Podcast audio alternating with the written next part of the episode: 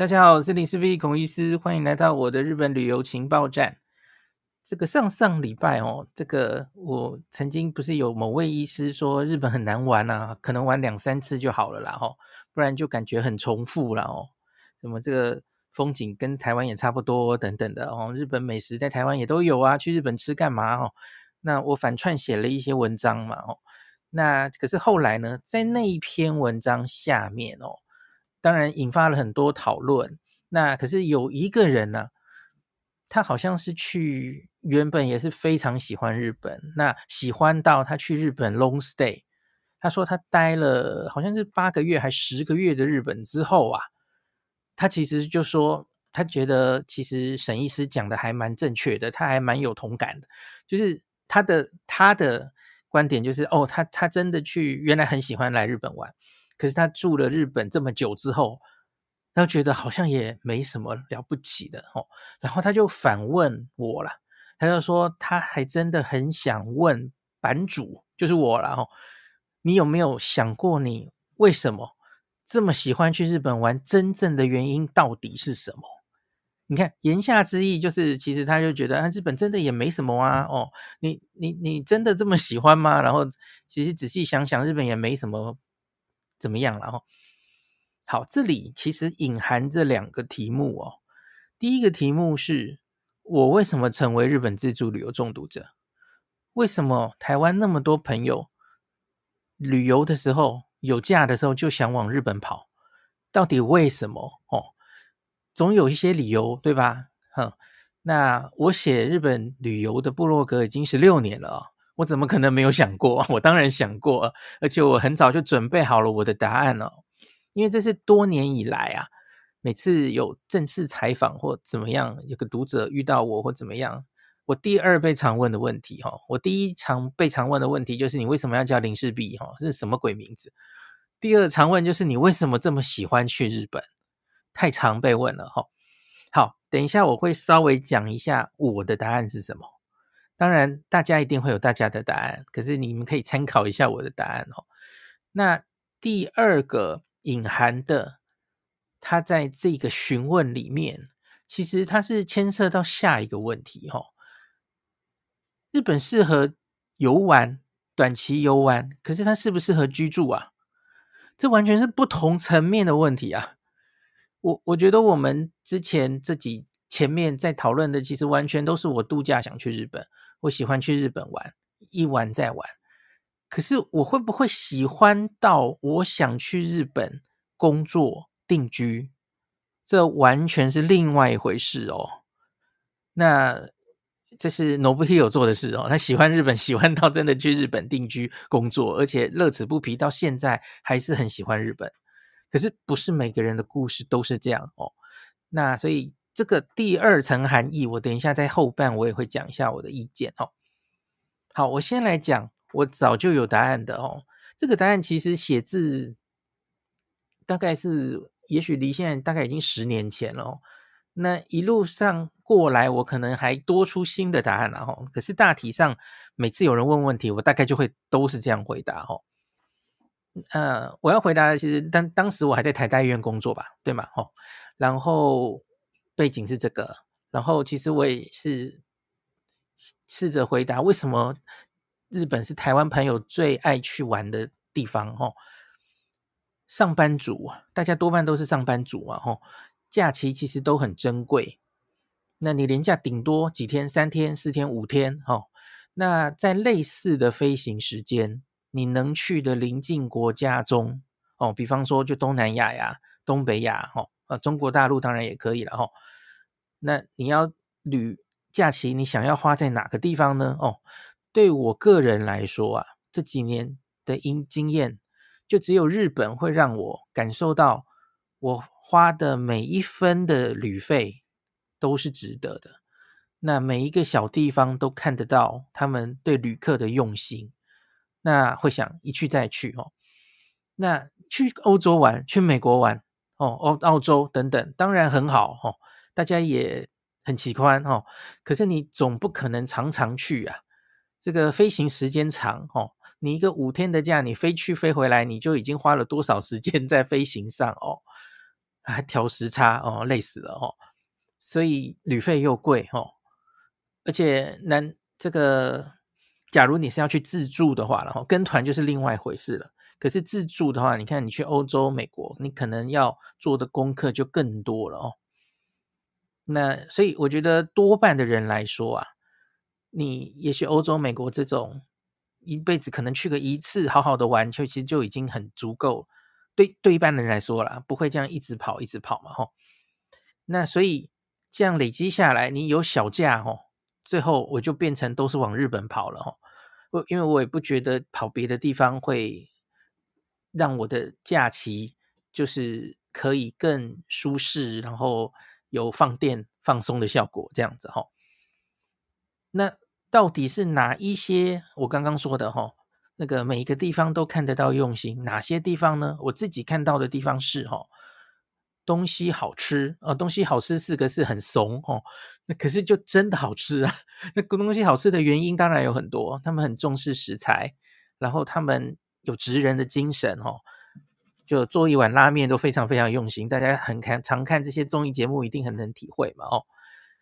那重视历史和未来的调和，呃，我先全部念过，我再一一举例好了哈。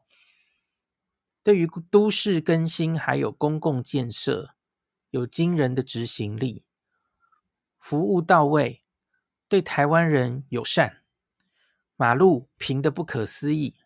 干净的市容，那以上这些了哈。那再插一句，最近了哈，最近日币更是跌到了 N 年以来的新低。呃，那所以此时不去待，更待何时哈？那当然可能还要再加一句，要趁中国人还没有大幅回到日本之前哦，赶快去哈，不然旅客就越来越多哦，会会会很挤这样哦。那我其实还可以写出更多的原因。而你去问每一个喜欢去日本玩的朋友，很可能你也会得到不同的答案哦。甚至你在人生的不得不同阶段，你回答出来的答案可能都不一样哦。那我自己觉得啦，而这么多变的答案，它这个多变的本身呢、就是让你可以一去再去都不会腻嘛，哦，也就是日本这么吸引大家放假就往日本跑的原因之一吧，哦。我的答案大大概就简单就回答到这哦，那可是今天 Podcast 话可以比较多，我就稍微再讲详细一点哦。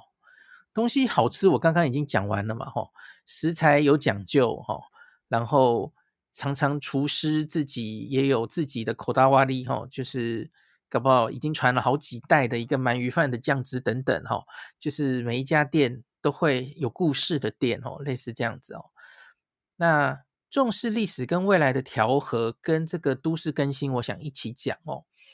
他们常常把这个，我就以我很常举例的，呃，东京车站前面哦，就整个呃丸之内的那一个区域的都市更新，就有这种感觉哦。呃，大家知道那里附近哦，就是从丸大有这个区域哦，从以前就是三菱。财阀哦，大财团的地哦，每个地方都是哦。然后那里从这个丸之内站舍在一百多年前盖起来以来，那里其实就有非常多这个古古色古香的建筑，一直留到现在嘛哈。那大概从距现在十几年前开始哈，在东京车站前面这片地开始了很大规模的呃都市更新计划。那我知道大家最有印象的，应该是你东京车站一走出来，吼，你就看到丸大楼跟新丸大楼。那大家有没有注意到，丸大楼跟新丸大楼的下面，下面是比较像比较老的建筑，然后上面就是高楼大厦往上盖，吼，它把原本的那个老建筑原本的形状还是维持着了。那就是我说的重视历史跟未来的调和的意思，吼。那新玩大楼跟玩大楼其实只是其中的例子，在那整个玩大楼中间还有好多建筑都是用这种概念哦。呃，大家可以自己去研究一下，它的下面的建筑都是保留了原来的建筑，然后它再往上盖哦，所以你看得到历史哦。它在下面常常也都会有讲这这个建筑原本历史是什么哦。那他们非常重视历史，还有未来的调和。那不像台湾很多地方，就是历史忽然历史这建筑忽然就自燃了，自己烧掉了哦，然后没有人好好的保存它什么的哦。好，那再来是对于都市更新跟公共建设有惊人的执行力的这件事哦，我从第一次去东京就非常喜欢买。一种类型的书，叫做叫做这个东京未来地图。他们常常可以哈，就是对于未来的都市更新计划，已经规划到不是四年，不是八年，可能大概是十到二十年哦。对，他们都市计划全部都已经是好久以前就规划好的。我我没有唬你哈，我不相信你可以现在去这个书店哈去买一个。未来东京未来地图这种有好多个出版社在出，然后它都会里面跟你讲详细东京大概此后五到十年甚至更久的计划。那我开始买这样的书大概是二零零七年前后嘛，吼，所以现在已经过了十几年了哦。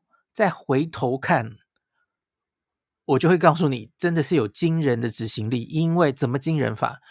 它。十几年前、五年前、十年前的书上已经告诉你，哈，好，比方说二零一八年东京准备落成什么东西，我跟你讲，它还真的就是那一年落成的，没有延宕。我最常举的一个例子是我们的桃园捷运，哦，我们的桃园捷运到底是经历了几年的延宕，哦，几次改路线，哦，日本不是，日本的那个最近的，我我那时候不生唏嘘的例子啊，就是。京城原原本京城那个 Skyline 的那条路哦，它后来盖了一个新的嘛，京京城 Sky Access。那个从计划到它真的盖完哦，它完全没有 delay。他说哪一年盖成就是哪一年盖成，惊人的执行的能力哦，没有什么 然后延宕个十几年，然后迟迟，然后这个。施工费一直加的这种事情，在日本比较少看到，我不是很确定他们是怎么做到的哈。当然，你要说这这不是百分之百了，你要抓还是会有的。可是多半他真的就是照着他们十年、五年前规划的蓝图，就是这样做下去，工程极少延宕，真的不知道他们怎么做到的哈。现在最最热的话题是 JR 要盖一个从东京车站到羽田机场的的一个直达的嘛，吼，可以从原本的三十分钟左右减少到十几分钟，吼，你看他们为了这十几分钟，愿意花多少钱去做这件事？说做就做，哎，从现在开始，你们可以看一下，吼，他说什么时候完工，我们看看那个时候会不会完工，吼。好，这个就是。惊人的执行力了哈，那服务到位哦，服务到位这件事情哈，我应该怎么讲呢？常常常有人说日本人是有理无体哦，那可是我自己觉得至少他表面上愿意做了哦，所以 general 一般人其实大概。能感受到他表面上的那个礼貌，我觉得其实已经够了哈。比别的很多国家的服务业比起来，他连表面都做不到，我觉得已 已经够了啦。当然，你再深入去就他是不是只做表面，事实上后面是空的，那是另外一个问题。可是人家至少表面上会做得漂漂亮亮的哈。我觉得服务业也不过就是要求这个不就够了吗？哈。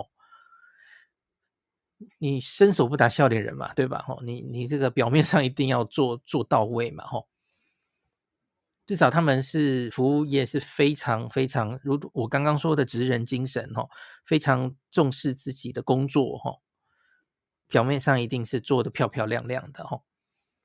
那对台湾友善这件事情，其实应该是在三一一大地震之后是更明显。那这个长尾效应一直到今天，其实都。还是蛮明显的哦，虽然这个三一一已经这么久以前的事哦，那可是很多日本人其实为数真的还不少哦。其实他们真的是一直记在心里，这偶尔我们在新闻上都会看到。那我相信你常常去日本哦，呃，偶尔你提到你是台湾人，我相信你都会感受到非常非常善意的一些呃对待哈、哦。我我想这个例子实在是太多了哦。那我觉得日本人其实同为亚洲人，然后他们其实是分得出中国人跟台湾人的哦。有有一些人可能分不出来哦，可是我觉得可能比你想象中的比例高哦。就是其实他们是很清楚台湾跟中国的关系哈。那不像多半的洋人可能是搞不清楚的哦。好，再来是马路平到不可思议了哈。这个应该讲，当然也也不是百分之百了哈，因为我去某些比较穷的，嗯、的县，我就不好意思说哪里了哈。那马路当然就公共建设不一定会这么好哈。那可是我自己最常去的去东京了哈。那我真的觉得真的很厉害耶。那个东京大马路很很很大的那种干道什么就算了哈。可是我常看到。走到一个小巷子里啊，比方说什么人行町里面的小巷子，新日本桥里面的小巷子，就一个很小很小很少人去的巷子啊，它都平到很不可思议，这样 我都觉得实在走起来太舒服了哈。那市容的干净就更不用讲了哈，几乎是尽量做到了哈，几几乎是垃圾不落地的这种感觉了哈。那当然我们会。看这些市容，通常都是跟我们台湾自己看到的市容比嘛，吼。我记得那个路上几乎看不到垃圾，我说的是几乎啦，当然一定不是不可能百分之百了，吼。几乎看不到垃圾跟路很平的这件事，我记得是我小国一第一次去日本的时候，我我们全家最大的感想就是这个，哈。很久以前日本就是长这样了哦。好，那。有很多大概这样的理由哈，就是我为什么会一直往日本跑不腻。其实还少写了一个哈，因为我自己最喜欢来的是东京嘛哈。那东京的话，实在是一个太多变的城市了哈。它每几个月来，它就几乎就会有一个新名所。我个人是喜欢这个东西的哈。当然，有些人会可能比较喜欢传统的哈。呃，年复一年，然后就回到原来的地方再朝圣一下，什么像京都这样慢活的哦，然后旅游书五年都不用换的哦。可是东京东京不是哦，东京大概两三年旅游书一定要换了哦。那我还蛮喜欢这种的，所以就是往东京跑都不太会腻这样哈、哦。像最近东京这一年，最近最大的话题应该就是。诶，是哪一天啊？应该好像快开幕的那个东京歌舞伎町的那一栋大楼哈，我之前有在脸书跟大家介绍过哈，它开幕喽哦，已经落成了哈。东，我讲不出来那是什么？东东极东极的新宿歌舞伎町大楼哈，上面有两个高级旅馆，然后中间有很多不同设施的那栋大楼，非常非常高的哈。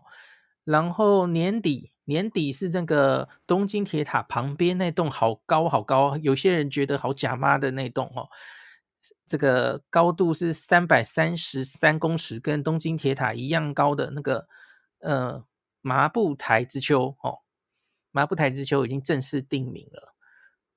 那最高的是它的那个主建筑，麻布台之丘应该是秋天会开幕。然后呃，大家常提到的是。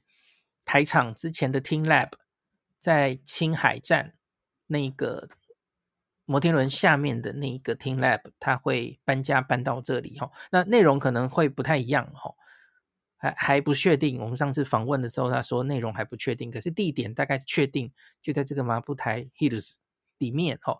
这是今年东京的两个最大的新名所。哦，还有一个是哈利波特的片场吧？哦，好像是六月开幕，是不是？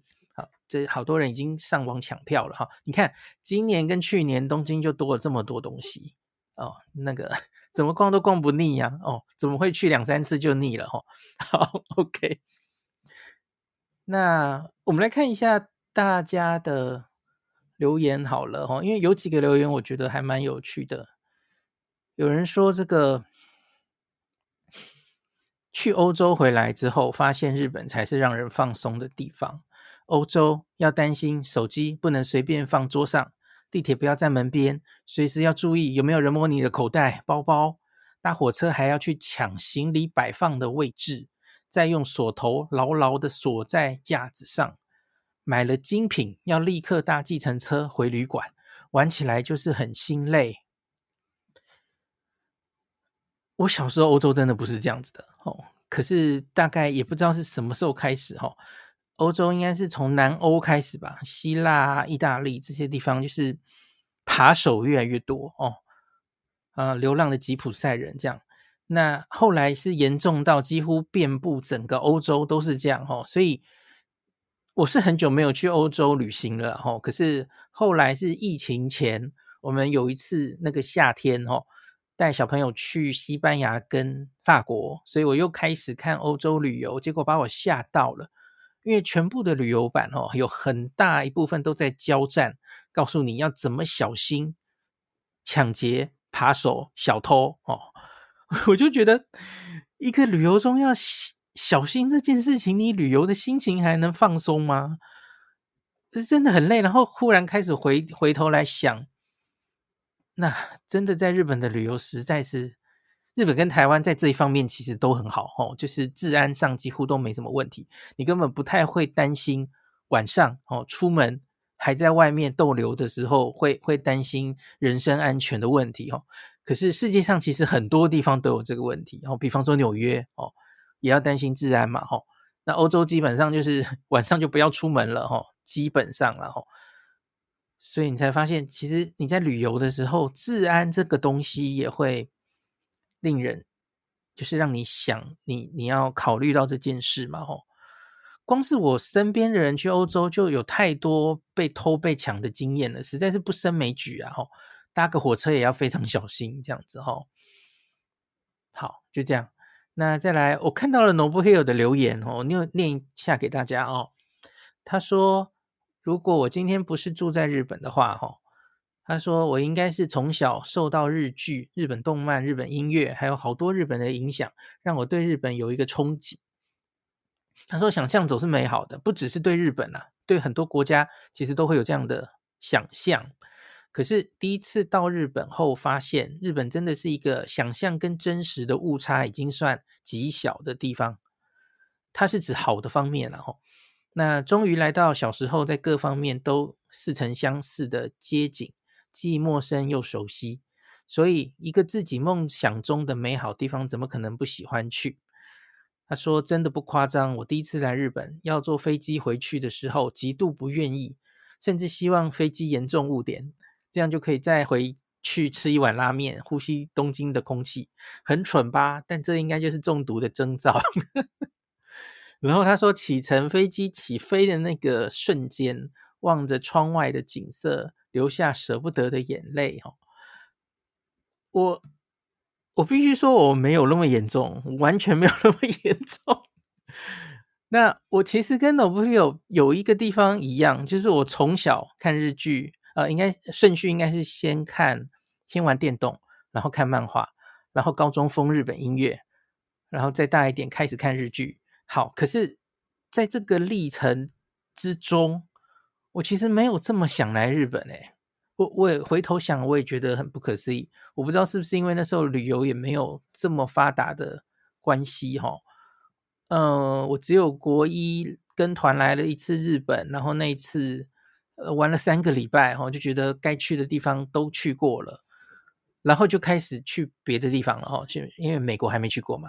澳洲、欧洲等等，就陆续再开始往别的地方去。我我倒没有那么严重的，然后就一直想中毒，想往日本跑。哎吼，嗯，其实我也不知道为什么吼。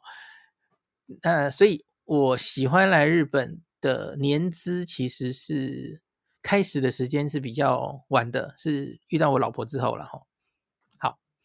那我们继续看别的。有人说日本有四十七个都的四十七个县市可以玩，怎么会腻啊？还有好多地方都没有去。对啊，那么多都道府县，好多地方去了都很惊艳哦。这根本玩日本就玩不完了嘛，所以没有玩腻的问题啊。哦，然后有人说，众多日本旅游的热爱原因，大概都可以总结为 “omotenashi” 这个精神哦，就是用心款待的意思哦。正是由于日本人对于许多事情都是很细心认真，都以一期一会的态度用心款待，才会让这么多人喜欢吧。不过去玩是一回事，在那边生活又是另外一回事了吼。好，其他我我印象最深刻就是这两个留言，跟大家大概留一下哈。那其他大家可以去留，因为有一堆朋友三百个留言哦，留下自己喜欢日本的原因。那最后我就来讲一下住在日本呢，吼，喜欢我我一直觉得日本是非常适合，就像我们短期住度假，然后非常能够放松一个完美的度假地。可是我有没有喜欢到想要在日本生活啊？呃，显然没有，因为因为当然我也认识很多在日本工作的台湾人、定居的台湾人哈，也如同你们在大家在日剧上看到的哈，我我觉得日本的上班族啊，生活压力真的蛮大的哦，就是大家应该大概知道我的意思嘛，哦，就就他们就是那样的民族嘛，然后。大家就工作到很晚，然后晚上要应酬等等的哦，在那样的社会里工作，可能心理压力会蛮大的。那另外是表面上旅游的时候你是客人呐，哦，你是台湾人哦，可是你假如是在他的社会里居住工作哈，我觉得难免了哈，一定是会遇到排外这种被排斥的状况的哦。这这这，你只要出了台湾，一定都是这样，然后住去美国去哪里都一样哈。那只以长期工作然后定居哦，我觉得还是台湾自个儿好哈，住在台湾好哈。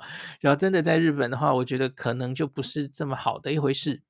那另外是大家不要忘记我的职业哈，我的职业是日本旅游的部落客，我是要写出。日本旅游的美好给大家哦，可是假如我喜欢日本，喜欢到去定居哦，我在日本常住好了，我住个半年好了哦。我觉得当这个一期一会变成你的日常的时候，最后它的结果就是你失去了那个旅人的视角，你不会对这些。已经变成日常的东西，有这么大的旅客才会有的感受，才有的那种惊喜哦。比方说，我们常常偶尔去日本一次哈，我很爱去看的哦。日本超市又出了什么新饮料哦？哦 便利商店出了什么新饮料？便利商店就可以逛得很开心。假如我住在日本啊，我相信三个月之后，我大概就会对这些无感了，根本写不出来哦。然后反正就住在那啦，日复一日，年复年复一年，都会有樱花可以看啊，可能根本就不会有动力想追樱。我觉得啦，Nobuhiro 真的是特例，他已经住在日本这么久了，他竟然还这么有热情。可是通常大家有没有观观察到哈，有蛮多人哦，比方说住在日本的部落客，呃，也许他写日本旅游，呃，我觉得好棒哦，然后。当游记写写了一两年，后来你就发现他都不太写了，因为那已经变成他的日常了哈。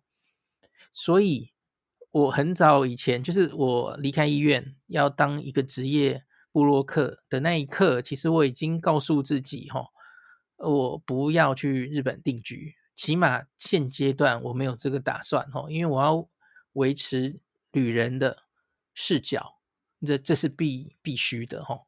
所以我需要在台湾、日本跑来跑去。台湾还是我的家哦，日本是短期去，去回去看看，去这个一期一会、短期旅游、放松享受的地方哦，这样我才能写出旅客的视角，然后来介绍给大家我们看到的这些东西哈。